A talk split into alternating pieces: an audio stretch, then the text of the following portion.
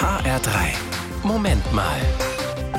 Viele bei uns zu Hause in Hessen feiern Ostern dieses Jahr alleine, ohne Opa, Oma, Onkel, Tante oder auch die eigenen Geschwister. Und das ist ja doch irgendwie ein bisschen ungewohnt, ne? Alexandra Becker von der katholischen Kirche. Für die Christen sind das ja eigentlich auch die wichtigsten Feiertage des Jahres, diese Osterfeiertage.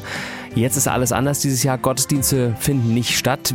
Wie ist es denn für dich, dieses Ostern? Also hätte man mich vor ein paar Wochen gefragt, kannst du dir vorstellen, Ostern nicht in der Kirche, in der Gemeinde, in der Familie zu feiern? Hm. Da hätte ich gesagt, nee, das kann ich nicht. Aber jetzt ist das heute wirklich so. Dieses Jahr fällt das alles aus.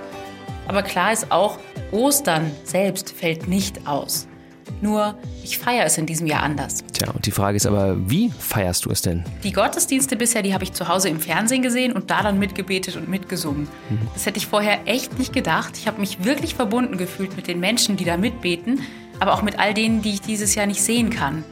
Ja, und diese Woche ist bei mir zu Hause alles feierlicher. Ich habe Blumen aufgestellt, ziehe mir was Schickes an, koche aufwendiger und so feiere ich heute auch Ostern, also die Auferstehung.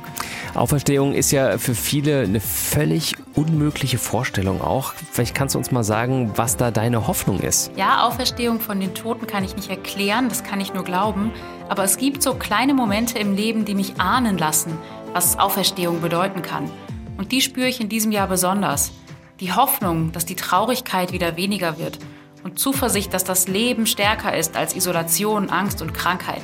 Und als Christin glaube ich, das Leben besiegt sogar den Tod. Sagt Alexandra Becker von der Katholischen Kirche in Frankfurt.